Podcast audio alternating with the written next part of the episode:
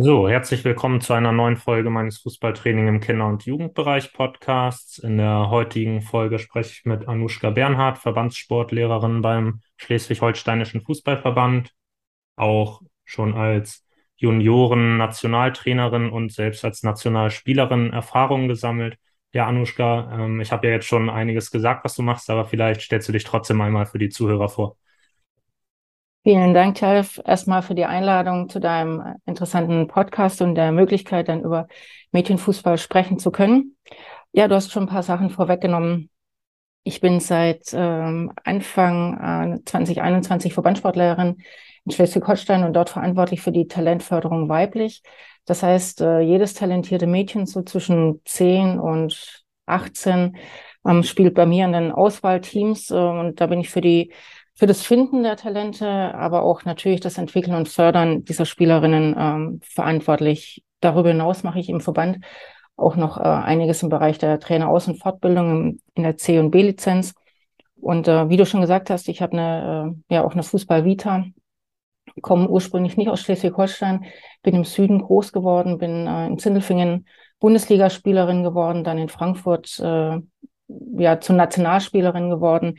In den 90er Jahren konnte da einige nationale Titel erreichen, bin Vize-Weltmeisterin, Europameisterin geworden ähm, und war dann eben neun Jahre lang als DFB U16, U17 Nationaltrainerin ähm, tätig und auch in der Zeit recht äh, erfolgreich gewesen mit vier Titeln im U17-Bereich der Juniorinnen und eben jetzt seit knapp zwei Jahren in Schleswig-Holstein. Ja, das ist auf jeden Fall sehr viel Erfahrung, die du mitbringst. Und umso mehr freue ich mich heute über ein ja sehr wichtiges Thema zu sprechen. Und wenn wir über Mädchenfußball sprechen ähm, oder auch über Frauenfußball, dann ähm, spielt dann natürlich die Sichtbarkeit immer eine große Rolle. Und bevor wir jetzt inhaltlich groß auf Strukturen und auf die Nachwuchsausbildung eingehen, vielleicht erstmal damit die Wichtigkeit des ganzen Themas nochmal klar wird. Wie siehst du das aktuell mit der Sichtbarkeit des Mädchen- und Frauenfußballs? Und was wären vielleicht auch Wünsche, die du in dem Bereich hättest? Wir haben im Sommer eine unfassbar tolle Europameisterschaft der Frauen erlebt, die eine, eine noch nie dagewesene Reichweite hatte, was die Anzahl der Zuschauerinnen betrifft, vor den Fernsehgeräten, aber auch in Innenstadien. In England war das ähm, wirklich eine richtig ähm, tolle, tolle Veranstaltung. Und der Wunsch war natürlich, dass sich das auch dann ähm, retten lässt und übertragen lässt auf äh, die Frauenbundesliga, ähm, die ja jetzt dann im August dann auch, auch gestartet ist. Die ersten Spiele haben gezeigt, dass sicherlich äh, ein bisschen was davon zu retten war und äh, auch mit in, in die Bundesliga auch genommen wurde. Das Auftaktspiel Frankfurt gegen Bayern vor 23.000 Zuschauern, das ist äh, für deutsche Verhältnisse ähm, eine unfassbar große Anzahl an, an Menschen, die sich dieses Spiel live angeschaut haben.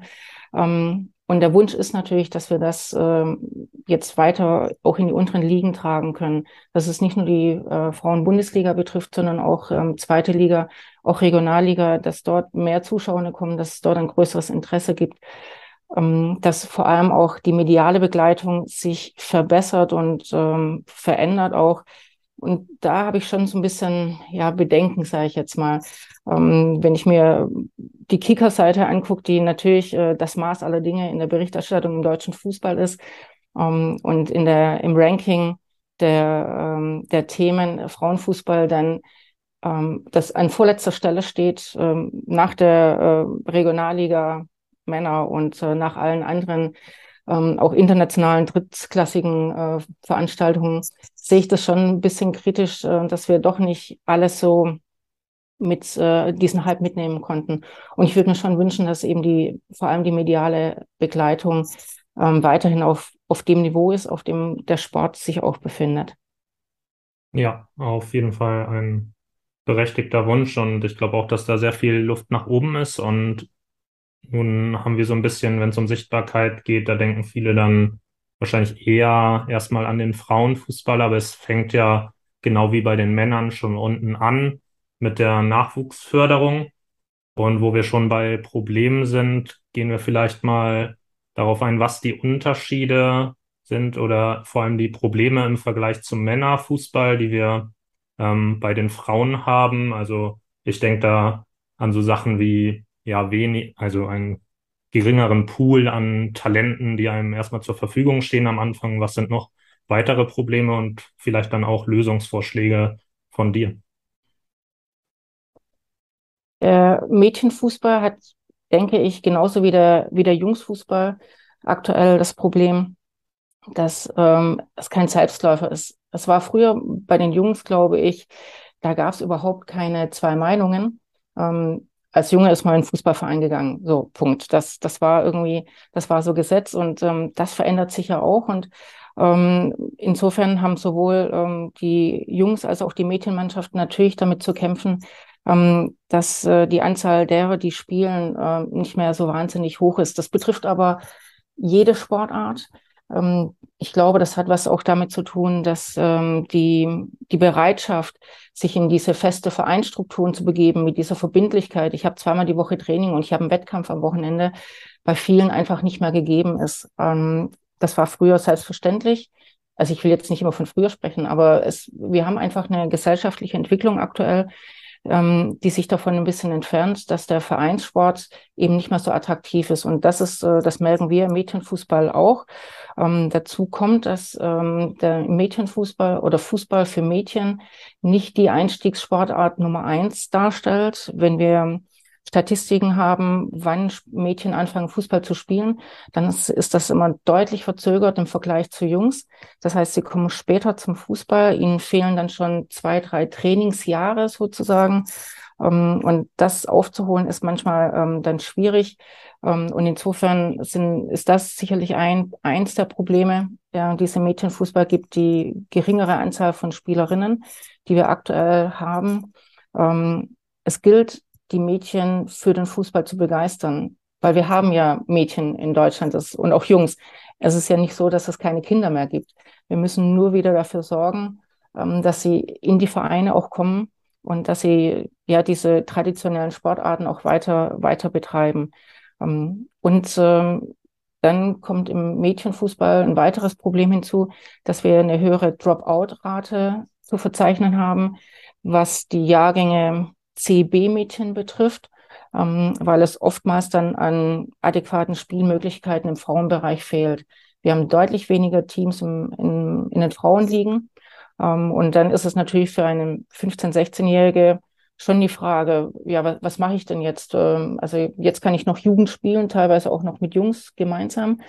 Ähm, aber was passiert nächstes Jahr, wenn ich dann oder übernächstes Jahr, wenn ich in den Frauenbereich wechseln muss? Und das nächste Frauenteam, wie jetzt zum Beispiel auch bei uns in Schleswig-Holstein ähm, als, als Flächenbundesland, ähm, ist jetzt auch nicht gerade ähm, in den nächsten 10, 15 Minuten zu erreichen, sondern es bedeutet dann eine Fahrtstrecke von einer halben Stunde, um dann niederklassig Fußball zu spielen. Und da verlieren wir dann auch recht viele ähm, junge Frauen im, im Fußball. Du hast jetzt eigentlich drei Kernprobleme angesprochen, beziehungsweise zwei ergänzt. Ich hatte ja angefangen mit den weniger Talenten und du hast dann noch ergänzt das Einstiegsalter und die fehlende Perspektive, diese Ungewissheit, was ist im nächsten Jahr zum Beispiel. Und darauf würde ich jetzt gern mal ein bisschen eingehen. Du hast ja am Anfang auch bei deiner Vorstellung schon anklingen lassen, dass du für die Talentsichtung, die Talentsuche zuständig bist. Was ist dir denn, wenn du scoutest, ähm, besonders wichtig bei Spielerinnen? Worauf legst du besonderen Wert? Wir machen ja die Erstsichtung für die U12. Das heißt, es sind zehn, elfjährige Mädchen, die wir ähm, im, im ersten Schritt sichten für unsere Landesauswahl, was dann so der, der Grundstock für alle weiteren ist, äh, also Auswahlteams dann auch ist. Und ähm, was uns da extrem wichtig ist, ist, ähm, das hört sich jetzt vielleicht ein bisschen platt an, aber es ist erstmal eine, eine Allgemeinsportlichkeit. Ähm, und zur Allgemeinsportlichkeit gehört für mich neben der äh, Körperlichkeit ähm, auch die Mentalität dazu. Also inwieweit können, können Spielerinnen äh, oder junge Mädchen, Kinder ähm, Sieg und Niederlage verkraften? Wie sehr fighten sie auch um, um das? Ähm, also wenn wir eine Sichtung machen und das ist ein Mädchen egal, wenn, wenn ihr Team verliert, dann ähm, ist das sicherlich kein, äh, nicht die beste Voraussetzung dafür mal ähm, wirklich im Fußball äh, weiter, weiter auch zu kommen. Und natürlich gibt es dann ganz äh, fußballspezifische Kriterien.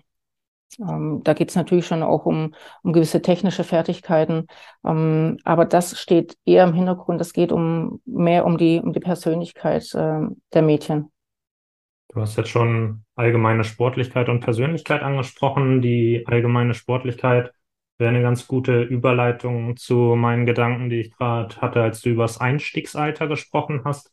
Da habe ich mir so die Frage gestellt, ob es vielleicht ein Ansatz wäre, dass man seitens des DFB ähm, ja ein polysportives Angebot macht, wo dann die Mädchen eben nicht direkt ja nur mit dem Fußball konfrontiert werden, also gar nicht mit der Einstellung hingehen, ich komme jetzt für den Fußball dahin, sondern generell für Sport und da dann eben auch den Fußball vorgestellt bekommen. Das Angebot könnte natürlich genauso nicht vom DFB kommen, sondern nochmal von einer externen Instanz und dass da dann die verschiedenen Sportverbände hinkommen und ihre Sportarten auch nochmal gesondert vorstellen. Hat natürlich jetzt für den einzelnen Sportverband den Nachteil, dass man auch noch die Konkurrenz da hat. Aber dann landen die Mädchen vielleicht auch einfach in der Sportart, die ihnen am meisten liegt, was das Ganze vielleicht nochmal ja, in mehreren Sportarten auch voranbringen würde. Wie denkst du über diesen Ansatz und hast du noch weitere Ideen, wie man mit diesem Problem umgehen kann? Ich finde deinen Gedanken sehr, sehr sinnvoll und sehr gut. Wir haben in unserer C-Lizenz-Ausbildung, die wir jetzt neu strukturieren, ähm, auch zum Beispiel diesen Punkt äh, polysportive Ausbildung mit aufgenommen, um den Trainern und Trainerinnen einfach auch zu, zu zeigen, hey, ähm, wenn ihr in eurem Training weg vom reinen Fußballtraining ähm, andere Dinge auch äh, reinbringt, die schon auch was mit Ball zu tun hat. Ähm, wir wollen ja ähm, durchaus da äh, auch eine gewisse Nähe noch, noch beibehalten, ähm, dass das aber genauso dann auf das Fußballkönnen einzahlt am Ende des Tages. Ähm, es gibt verschiedene ähm, Richtungen, die, darauf abzielen. Ich will jetzt keine äh, Werbung machen, aber die Heidelberger Ballschule ist äh, zum Beispiel einer dieser Anbieter, die eben diesen Ansatz verfolgen, dass ähm, es Basiskompetenzen gibt, die dann entsprechend ähm, dann, äh, wenn die ausgebildet und geschult werden, auf verschiedene Sportarten dann ähm, ja weiterentwickelt oder für verschiedene Sportarten weiterentwickelt werden können. Ähm, ich finde diesen Ansatz unfassbar wichtig, weil ich glaube schon, dass es äh, auch eine Aufgabe von, von jedem Trainer und Trainerin, egal aus welcher Sportart das ist, ähm, eine Aufgabe sein sollte, unsere Kinder auch zu einem lebenslangen Sport zu bringen zu einem sportlichen Leben, zu einem bewegten Leben. Und natürlich idealerweise immer in unserer Sportart, in, in der wir unterwegs sind. Idealerweise bei uns äh, möchten wir natürlich, dass alle beim Fußball bleiben. Ähm, aber wenn Kinder sich dann entscheiden, zum Handball zu gehen oder zur Leichtathletik oder ins Schwimmen oder Tennis spielen, ähm, glaube ich, haben wir schon relativ viel gewonnen, wenn, wenn wir eben ähm, es schaffen, dass, ähm, dass Jugendliche auch ähm, im Sport sich, sich engagieren und ähm, ähm, ja einfach auch sportlich sind. Deswegen finde ich diese, diesen Ansatz äh, Gold wert. Ähm, wie gesagt, wir verfolgen ihn schon bei uns in der Traineraus- oder Trainerinnenausbildung. Ähm, und ich glaube nicht, dass es immer dann die Aufgabe des DFB ist. Das sagt sich dann so leicht, der DFB muss das machen. Ähm, das kann jeder Landesverband für sich auch selbst äh, organisieren. Und natürlich ähm, hat man dann die Konkurrenzsituation. Und äh, wenn König Fußball kommt, äh, ist das für andere Sportarten manchmal schwierig, gerade bei den, bei den Jungs. Also ich stelle mir vor, wenn hier, äh, wenn wir das hier in Schleswig-Holstein machten und äh, Holstein-Kiel ist vor Ort, dass dann natürlich ganz viele sagen, wow, da will ich hin, ähm, weil das so ein, so ein Zugpferd ist. Äh, wir haben hier aber im Norden natürlich noch mit Handball, THW und, und ähm, Flensburg natürlich auch zwei äh, große andere ähm, ja, Schwergewichter im, im Sport auch. Ähm, und äh, insofern ist es natürlich eine Konkurrenzsituation, aber der stellt man sich dann, glaube ich, da muss man sich so oder so auch stellen, weil Fußball wird eh auch immer da sein. Ich glaube, ein guter Ansatz ist, dass wir mit Kindergärten kooperieren, dass wir dort ähm, die Möglichkeit schaffen, dass Kinder sich dort ähm, wirklich auch sportlich betätigen können, eben in einer sportartübergreifenden ähm, Ausbildung oder, oder Bewegungslehre. Und ähm, dort gilt es ähm, eben auch die, die Personen, die in den Kindergärten arbeiten, entsprechend auch vorzubereiten, zu schulen, ähm, für Kindergärten dieses Angebot zu schaffen, ähm, von Trainer, Trainerinnen aus den einzelnen Sportarten, ähm, dass wir dort eben so den ersten, ja nicht Zugriff, aber ähm, die erste Verbindung für Kinder zum Sport schaffen. Ja, auf jeden Fall. Ähm, der dritte Punkt war ja die fehlende Perspektive. Das ist jetzt für mich ein relativ schwieriger Punkt, weil jetzt das Erste, was mir einfallen würde, auch nur, ja, muss man halt irgendwie mehr Teams haben, aber der Weg dahin ist ja das Spannende. Also, ähm, was sind da deine Gedanken, wie man da rangehen könnte?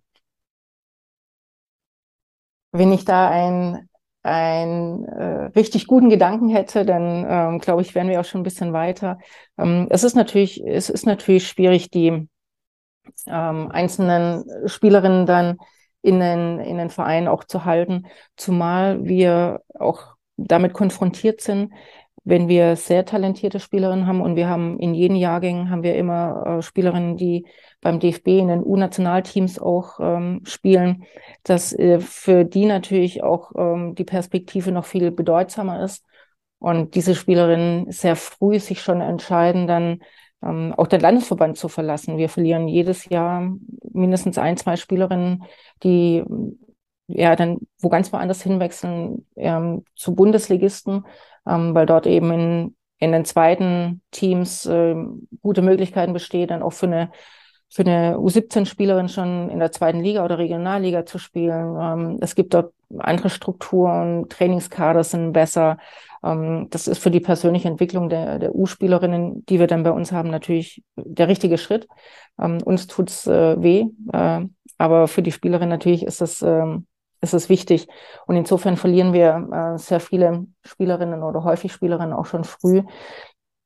Wir müssen es einfach schaffen, die Attraktivität ähm, oder die Akzeptanz auch in den Vereinen wieder zu erhöhen, dass äh, die Frauenteams, die es dort gibt, ähm, dass die auch bestehen bleiben und dass sie nicht dann ähm, hinten runterfallen, ähm, weil es in, in einem Verein ähm, alles sich nur um das Männerteam dann dreht, was dann aber auch nur in der in der Kreisliga spielt äh, oder ähnliches. Aber das sind immer leider immer noch Strukturen, die wir, die wir vorfinden, dass die Akzeptanz nicht, nicht vorhanden ist ähm, oder auch die, die, die Sichtbarkeit, dass, dass viele im Verein auch gar nicht wissen, wir haben hier überhaupt ein Frauenteam.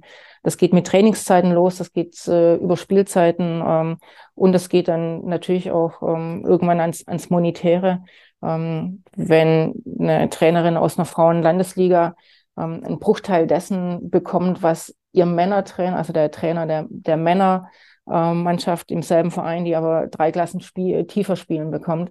Ähm, solange das, äh, diese Strukturen noch so ungleich sind, werden wir auch viele Frauenteams verlieren und ähm, entsprechend auch die Spielerinnen.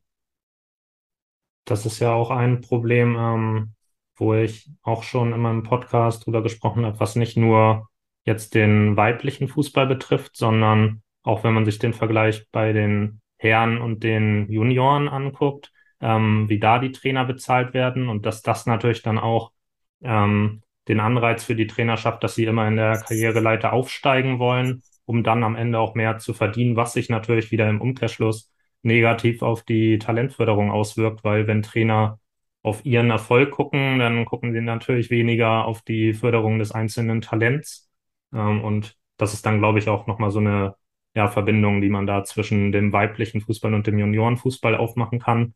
Ähm, also ein Problem, was beide betrifft, was auch, glaube ich, wirklich ähm, hinterfragt werden sollte. Ähm, Absolut. Genau. Und dann sprechen wir jetzt schon viel über die Talentförderung und da würde mich jetzt auch nochmal interessieren, ähm, wie es so im Vergleich zu den Jungs aussieht. Also bei den Jungs haben wir zum Beispiel die DFB-Stützpunkte, das Nachwuchsleistungszentrum, die Landesauswahl ähm, als Talentfördermöglichkeiten. Wie sieht es denn da bei den Mädchen aus? Ja, unsere Strukturen sind ähnlich.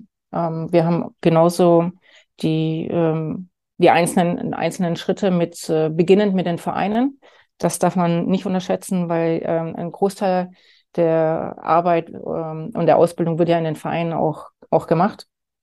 Ähm, wir haben genauso dann ähm, das Stützungssystem, das ist bei uns im Mädchenfußball in Schleswig-Holstein und auch in anderen Landesverbänden nochmal ein bisschen anders äh, strukturiert. Es gibt zum einen die DFB-Stützpunkte ähm, für die Jungs ähm, und wir haben noch fünf ähm, SHV-Stützpunkte nur für Mädchen, ähm, wobei unsere talentiertesten Spielerinnen schon auch in den Jungsstützpunkten spielen wir versuchen, dass unsere Talente viel und sehr lang mit Jungs zusammenspielen. Das ist auch eine, äh, eine heiß diskutierte äh, Frage und äh, ein heiß diskutiertes Thema. Ich denke, da kommen wir nachher nochmal drauf ähm, zu sprechen, was das bedeutet, bei Jungs zu spielen.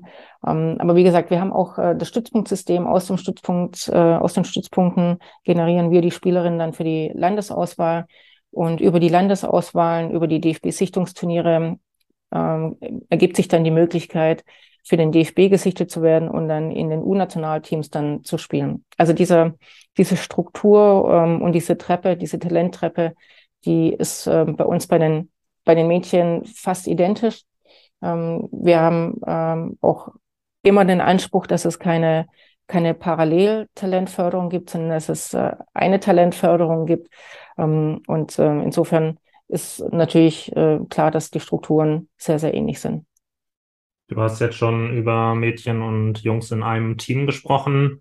Ähm, ja, vielleicht gehen wir darauf mal ein, was das bedeutet. Ich habe da auch noch ein Kopf, dass ich mal einen Artikel gelesen habe, da ging es aber um den Damenfußball tatsächlich und ich weiß nicht mehr, in welchem Land es war, aber um so ein Pilotprojekt, was verfolgt wurde, dass Männer und Frauen dann auch in einem Team zusammenspielen können. Ähm, ja, genau, also vielleicht gehst du einfach mal darauf ein, was deine Gedanken waren, als du das Thema gerade angeschnitten hast. Für talentierte Mädchen ist es, glaube ich, unbedingt notwendig, ähm, und das gilt aber auch für talentierte Jungs. Ähm, also das, das möchte ich jetzt gar nicht trennen, aber ähm, die Auswirkungen sind andere. Es ist wichtig, wenn ich äh, talentiert bin, dass ich in einem Umfeld mich bewege, im Trainings- und Spielbetrieb, in dem ich adäquat gefördert und gefordert werde. Das heißt also, ich muss immer ähm, in Situationen sein, die ich lösen kann, die ich aber nicht immer lösen kann. Also so, so 50-50 Situationen, sprich, ich muss mit und gegen andere spielen, die mein Niveau haben oder vielleicht auch ein bisschen besser sind in manchen Bereichen, um mich selbst zu verbessern.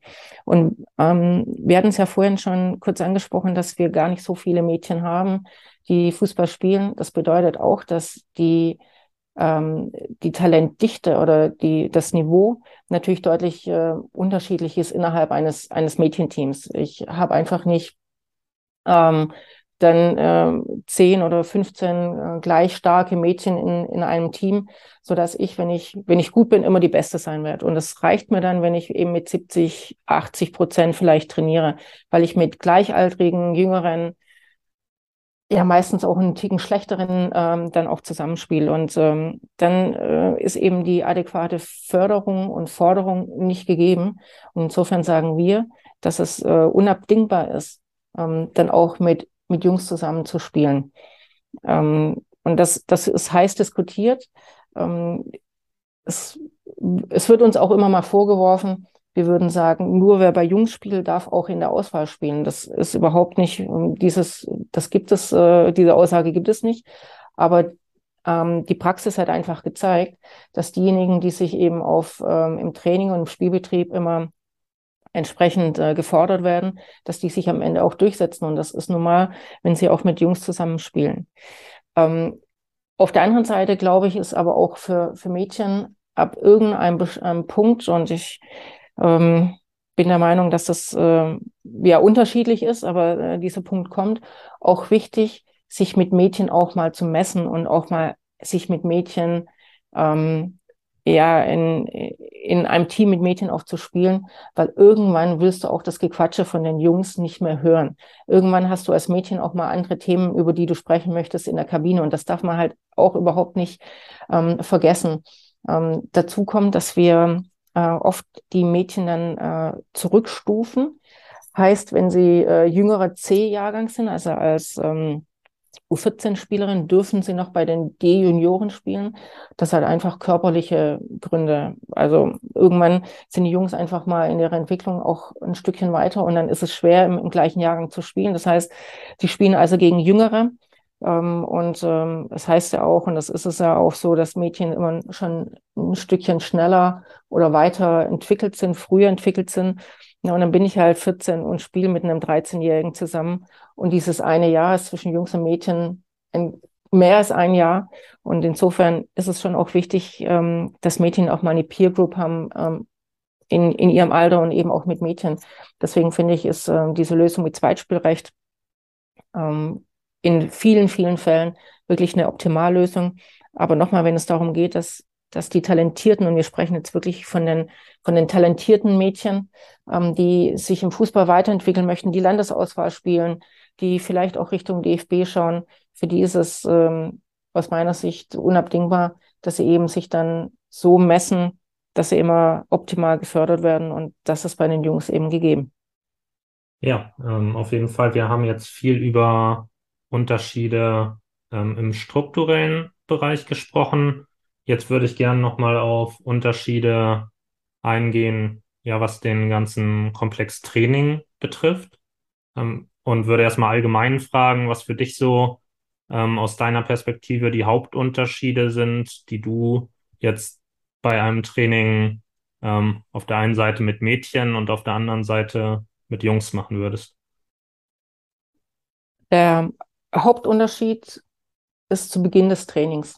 Und ich glaube, das kann jeder nachvollziehen, äh, der das schon mal äh, live erlebt hat. Äh, wenn Jungs aus der Kabine rauskommen, die nehmen den Ball und knallen aufs Tor, peng, so geht's los. Ähm, und äh, bei den Mädchen ist es ganz oft so, dass die dann erst noch mal ein bisschen dastehen. Ähm, die passen sich ein bisschen den Ball zu und die schnacken ein bisschen miteinander, sprechen ein bisschen was. Ähm, und da geht es so ein bisschen, äh, ja, ein bisschen anders los. Und wie gesagt, die Jungs, die, die kennen da nichts. Ähm, und da wird erstmal aufs Tor geknallt. Mhm. Insgesamt von, von den Inhalten unterscheidet sich äh, Mädchenfußball von Jungsfußball äh, keineswegs. Ähm, es ist, äh, glaube ich, der größte Unterschied ist in, ähm, in, der, in der Mentalität der, der Spielerinnen und der Spieler dann zu sehen, ähm, wie hören Mädchen zu, wie hören Jungs zu, was, wer setzt was um, ähm, wie wird ähm, nachgefragt, ähm, das ist natürlich auch mal, das ist jetzt so platt, wenn man das so ganz pauschal sagt, äh, Mädchen hören mehr zu ähm, und ähm, Jungs machen mehr. Ähm, aber es ist schon, im, im Kern trifft es das natürlich schon, dass äh, Mädchen da sicherlich eher nochmal hinterfragen. Das ist auch so das, das große Problem, ähm, von dem ich weiß, wenn Männer, äh, wenn Trainer, also Männer mal das erste Mal im Frauenbereich trainieren, äh, die sagen dann auch, die wollen alles genau wissen. Die fragen nach. Ähm, und das, das ist sicherlich ein, ein, ein großer Unterschied. Ähm, aber ansonsten inhaltlich gibt es zwischen Mädchen- und Jungstraining keine, keine Unterschiede. Ich muss wie immer, muss ich äh, gucken, wo hole ich mein Team ab, wo ist der aktuelle Stand. Aber das muss ich bei den Jungs genauso wie bei den Mädchen machen. Äh, und insofern ist es sicherlich äh, nur die Ansprache oder das, was Mädchen auch, auch wissen wollen und wie sie Dinge aufnehmen, umsetzen, ist ähm, unterschiedlich zu, zum Jungstraining. Ja, ich hatte ja auch schon eine Podcast-Folge mit einem Regionalliga-Damen-Trainer, Nico Koch. Da haben wir uns über den athletischen Bereich unterhalten, weil er auch sich eben mit der Materie ja viel auseinandersetzt ähm, sich da viel weiterbildet. Und da hat er eben auch einmal, das war aber in einem anderen Podcast, wo ich mir auch mal die Folge angehört habe, da hat er eben auch genau das gesagt, so mit diesem ähm, Hinterfragen, so wie ich das in Erinnerung habe, dass das eine große Rolle spielt. Ähm, und er hat eben auch gesagt, dass ein großer, und da haben dann auch wir drüber gesprochen, dass eben so ein Unterschied in der Ansprache ist, wie rede ich mit Spielerinnen, wie rede ich mit Spielern und dass man da dann vielleicht auch im Juniorenbereich oder auch im Herrenbereich sich da vielleicht so eine Scheibe abschneiden kann, weil das im Umgang mit den Spielerinnen vielleicht oft ähm, auch ein Stück weit empathischer ist und das eben natürlich auch ähm, genauso im Männer- und Jungsfußball eine große Rolle spielt, die Empathie des Trainers. Und genau, das ist, ähm, haben wir dann noch so herausgearbeitet, dass das vielleicht eben ein Punkt ist, in dem wir dann auch ja lernen können. Ein weiterer wichtiger Punkt war, dass du gesagt hast, dass sich das Spiel ja nicht unterscheidet, also das Training von den Inhalten her dasselbe ist. Und das finde ich nicht nur, wenn man jetzt den Jungs- und den Mädchenfußball miteinander vergleicht, wichtig, sondern dass man sich das einfach generell mal, wenn man trainiert, auch innerhalb des ähm, männlichen Fußballs, einfach mal bewusst macht, ähm, dass wir alle das gleiche Spiel spielen, ähm, dass es dann auch eben, klar hat jeder Trainer so auch seine eigene Herangehensweise, aber dass es eben Dinge gibt, die sind halt auch einfach Gesetz und das kann sich ein Trainer nicht aussuchen. Und wenn ich jetzt permanent nur isoliert zum Beispiel trainiere, ähm, als ganz zugespitztes Beispiel, dann hat das natürlich mit dem Spiel, was wir haben, in ihrer Komplex, äh, in seiner Komplexität, ähm, nicht viel zu tun. Ähm, und deshalb finde ich diesen Punkt, dass wir das gleiche Spiel spielen. Und da gibt es ja auch Autoren wie Raimund Verheyen ähm, und Bert van Lingen, die viel dazu geschrieben haben. Ähm, da lohnt es sich auf jeden Fall mal reinzulesen. Ähm, genau, also das finde ich ist ein ganz wichtiger Aspekt. Wir spielen alle das gleiche Spiel. Wobei da natürlich schon auch extrem darauf geachtet werden muss, ähm, was für was für ein Team ähm, habe ich gerade vor mir. Und das meinte ich damit, ich muss mein Team abholen, wo es gerade auch steht. Ähm, und ja, wir spielen, wir spielen alle ähm, dasselbe Spiel. Ähm, aber ich bin froh, dass wir uns gerade im, im, Kinderfußball wirklich sehr, sehr weit entwickelt haben, dass wir da ähm, Dinge jetzt ähm, auch strukturell festgelegt haben, ähm, die für den Kinderfußball einfach extrem wichtig sind, dass wir wegkommen von, ähm, ähm, wir haben hier Ergebnisse, wir haben äh, Tabellen, wir haben, ähm, wir haben unsere erste Elf, ähm, die immer spielt und wir haben Auswechselspieler, die halt und Auswechselspielerinnen, die, die nie spielen, ähm, dass wir da im, im Kinderfußball eben eben ähm, ja wirklich einen deutlichen Schritt weitergekommen sind mit äh, den drei gegen drei oder vier gegen vier, fünf gegen fünf äh, Spielformen, die es jetzt in den, in den untersten Jugendklassen auch gibt. Das finde ich war ein, ein absolut notwendiger Schritt. Ähm, wenn wir Fußball auf das runterbrechen, was es ist, nämlich Tore erzielen und Tore verteidigen, ähm, dann glaube ich, sind wir, ähm, sind wir da wirklich in einem, in einem sehr guten, auf, auf einem sehr guten Weg. Und wenn es nicht darum geht, ähm, ja, die Tabellenführung im, in einem Derby ähm, zu verteidigen. Ich hatte äh, letztens hatte ich eine, eine Ausbildung und es ging um fair und unfair und wann spiele ich fair und wann spiele ich unfair. Ähm, und ähm, da sagte auch ein Spieler, naja, wir hatten da ein Derby und da war ja klar, da geht's da schon so ein bisschen äh, mehr zur Sache, da geht man ein bisschen mehr in den Zweikampf rein. Und dann hatte ich ihn auch gefragt, weil es bei dem Derby dann auch sechs Punkte gibt. Ähm, äh, und das unfassbar wichtig ist. Ähm, also es sind so viele Sachen in, in den Köpfen noch verankert, die, ähm, wo wir auch aufbrechen müssen, gerade wenn wir über Kinderfußball sprechen.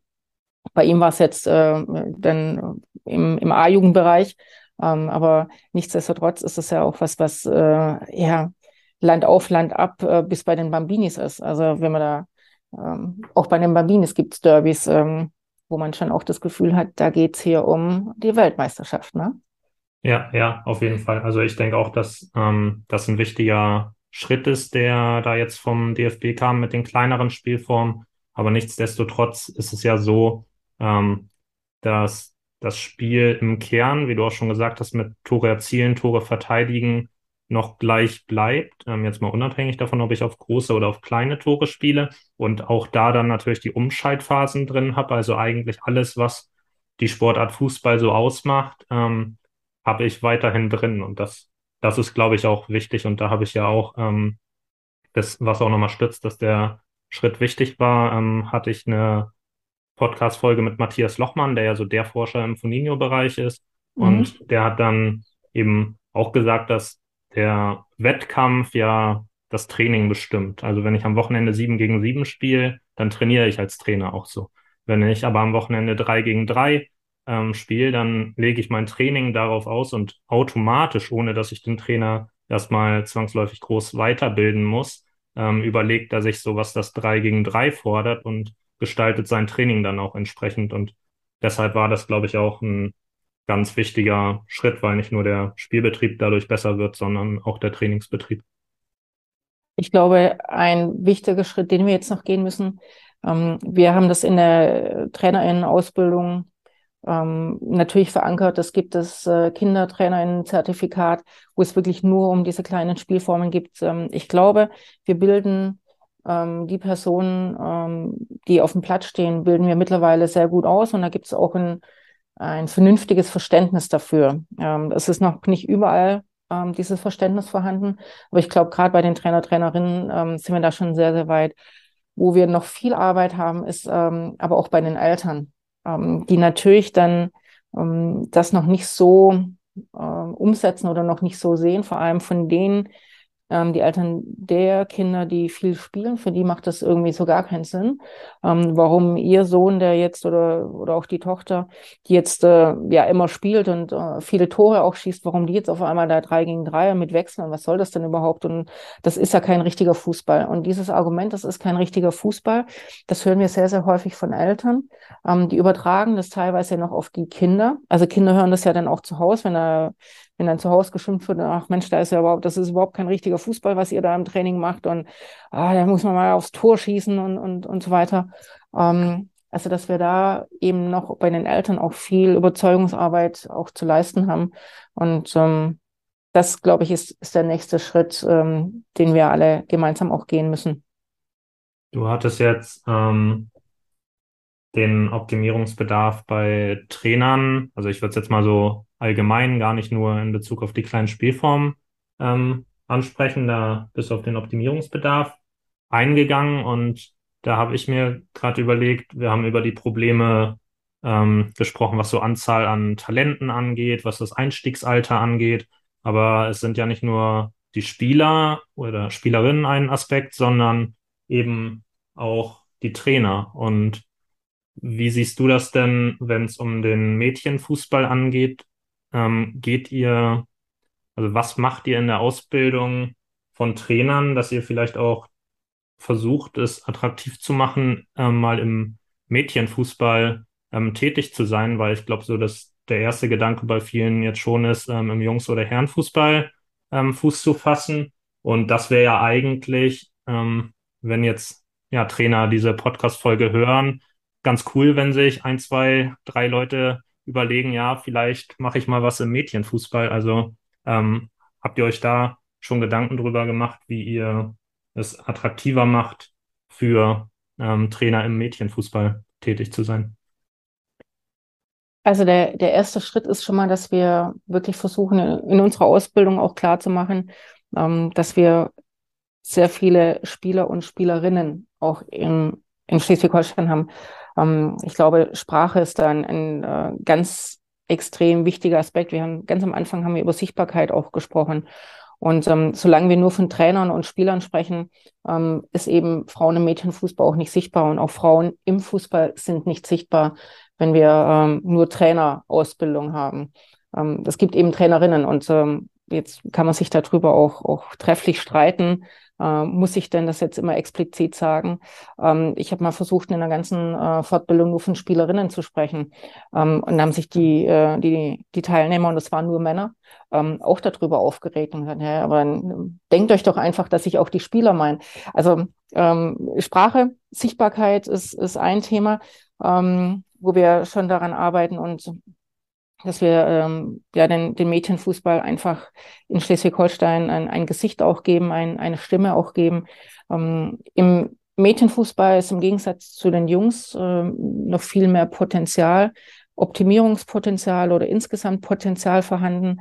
Ähm, und äh, wie du schon sagst, natürlich ähm, möchten viele in, in den Jungsbereich, aber ähm, die Jobs da sind halt auch endlich. Also darüber muss man sich ja auch im Klaren sein. Ähm, wenn wir jetzt ähm, mit unseren äh, Vereinen, die wir in Schleswig-Holstein haben, die auch im Jugendbereich äh, gute Arbeit leisten, ob das jetzt in Kiel oder Lübeck auch ist ähm, oder auch in, in noch kleineren Vereinen, also ohne dass sie mich jetzt gleich steinigen, ähm, wenn wir in Eichede oder, oder Heide sprechen, die auch wirklich viel gute Jugendarbeit zum Beispiel leisten. Ähm, aber da gibt es natürlich auch nur Anzahl X an, an Teams und insofern auch nur die Möglichkeit, für Männer ähm, im Jungsbereich oder für Trainer im Jungsbereich dann tätig zu sein. Insofern gibt es einfach viel, viel mehr Möglichkeiten im Mädchenbereich, ähm, ähm, eine, eine Trainer- oder Trainerin-Tätigkeit dann, dann auch auszuführen. Und ähm, es gibt äh, da einfach viel mehr Potenzial, ähm, Lernpotenzial. Ähm, dadurch, dass wir auch noch weniger Spielerinnen haben, gibt es deutlich mehr Potenzial, wenn wir Spielerinnen akquirieren, wenn wir die finden, wenn wir die über die Schulen, die Kindergärten, über sonstige ähm, Institutionen in Vereine bringen, gibt es äh, eine, eine Vielzahl an, an Mädchen, ähm, die es gilt dann auch auszubilden. Und äh, insofern ist es deutlich ähm, eher attraktiver, weil die Lernkurve einfach auch höher ist. Ähm, ich glaube, jeder Trainer und jede Trainerin freut sich, wenn, wenn diejenigen, die auf dem Platz stehen, mit denen man unter der Woche trainiert, wenn die sich entwickeln, wenn die am Ende jedes Trainings was besser können, was sie vorher noch nicht konnten. Und ähm, da ist im Mädchenbereich einfach auch noch auch viel Potenzial. Das ist bei den Jungs ähnlich. Ähm, und dann sind wir wieder an einem Punkt, äh, den du vorher auch angesprochen hast. Äh, grundsätzlich müssten wir die besten Trainer und Trainerinnen ähm, bei den F, beim Beanies FE-Jugendlichen auch haben, ähm, weil dort wird eben der, der Grundstock auch gelegt. Ähm, aber solange die Strukturen so sind, wie du sie auch beschrieben hast, dass eben, ja, ähm, wenn es dann darum geht, äh, Ruhm und Ehre und Geld zu erlangen, dann hat man das in der A-Jugend, dann hat man das im NLZ und eben nicht bei den F-Junioren. Ähm, und das ist äh, extrem schade. Deswegen ja, würde ich mir wünschen, dass äh, unsere besten Trainer und Trainerinnen einfach auch in diesen Bereichen arbeiten, damit wir ähm, viele, viele Kinder so ausbilden, dass die mit 35 ein Bild rausholen, das total zerknautscht ist und sagen, und das war mein erster Trainer, das war meine erste Trainerin, bei der habe ich bei den Bambinis gespielt und ähm, die war klasse oder der war klasse. Ja, ich glaube, dass das ein ganz gutes Abschlusswort war, bevor wir in die Abschlussfrage gehen. Die ist ja immer ähm, dieselbe bei den Gästen, immer die Frage nach den Top 3 Tipps für Kinder- und Jugendtrainer in Bezug auf das vorher besprochene Thema. Deshalb jetzt einmal die Frage an dich, was sind deine Top 3 Tipps für Kinder- und Jugendtrainer, vielleicht auch ähm, ja, nicht, nicht zwangsläufig nur auf den Mädchenfußball bezogen, aber gerne auch das, wie du magst, ja. Also ähm, ein, ein Top-Tipp ist äh, für mich natürlich, ähm, wenn die Kinder am, äh, am Ende des, äh, unser Training muss so sein, dass die Kinder am Ende des, des Tages dann sagen, da will ich morgen nochmal hin. Und ich glaube, das schaffen wir, wenn wir, wenn wir jedes Kind sehen ähm, und wenn wir ähm, uns für jedes Kind auch, auch Zeit nehmen. Ähm, und das ist egal, ob das ein Junge oder ein Mädchen ist. Ähm, lasst die Mädchen ähm, gleichwertig oder ja, auf, auf genauso wie die Jungs auch in euren Teams auch spielen ähm, und lasst euch da nicht von, von außen beeinflussen. Ich habe von, es gibt so ein, so ein ähm, Interview von, von Alex Popp, die ja aktuell ähm, eine unserer besten deutschen Spielerinnen und auch eine der bekanntesten ist, die sehr, sehr lange bei Jungs gespielt hat. Und ähm, da ähm, äh, sagte sie, ähm, dass von außen dann immer kam, oh, lasst euch doch nicht von dem Mädchen, da spielt ein Mädchen mit und lasst euch doch nicht von dem Mädchen da den Ball abnehmen. Und ich glaube, da äh, sind einige Trainer dann relativ schnell dabei, dass, dass sie dann sagen, ja, wir wollen die Mädchen auch nicht, nicht mitspielen lassen, weil äh, aus unterschiedlichen Gründen, also lasst Mädchen einfach in euren Teams äh, dran teilhaben. Und ähm, der, der letzte Top-Tipp ist ähm, äh, eigentlich so ein, so ein Wunsch. Es ist eher ein, ein Wunsch, dass äh, die besten Trainer und Trainerinnen erstmal bei den Bambinis anfangen. Ja, ähm, sehr cool auf jeden Fall. Danke, dass du dir heute die Zeit genommen hast für die Podcast-Folge. Ich glaube, dass das also für einige meiner Hörer sehr interessant ist. Ähm, und für die Zuhörer einmal, ich bin natürlich auch schon wieder ähm, dabei, mich um weitere Gäste zu bemühen. Also da erwarten euch noch viele weitere spannende Folgen und dann hören wir uns beim nächsten Mal.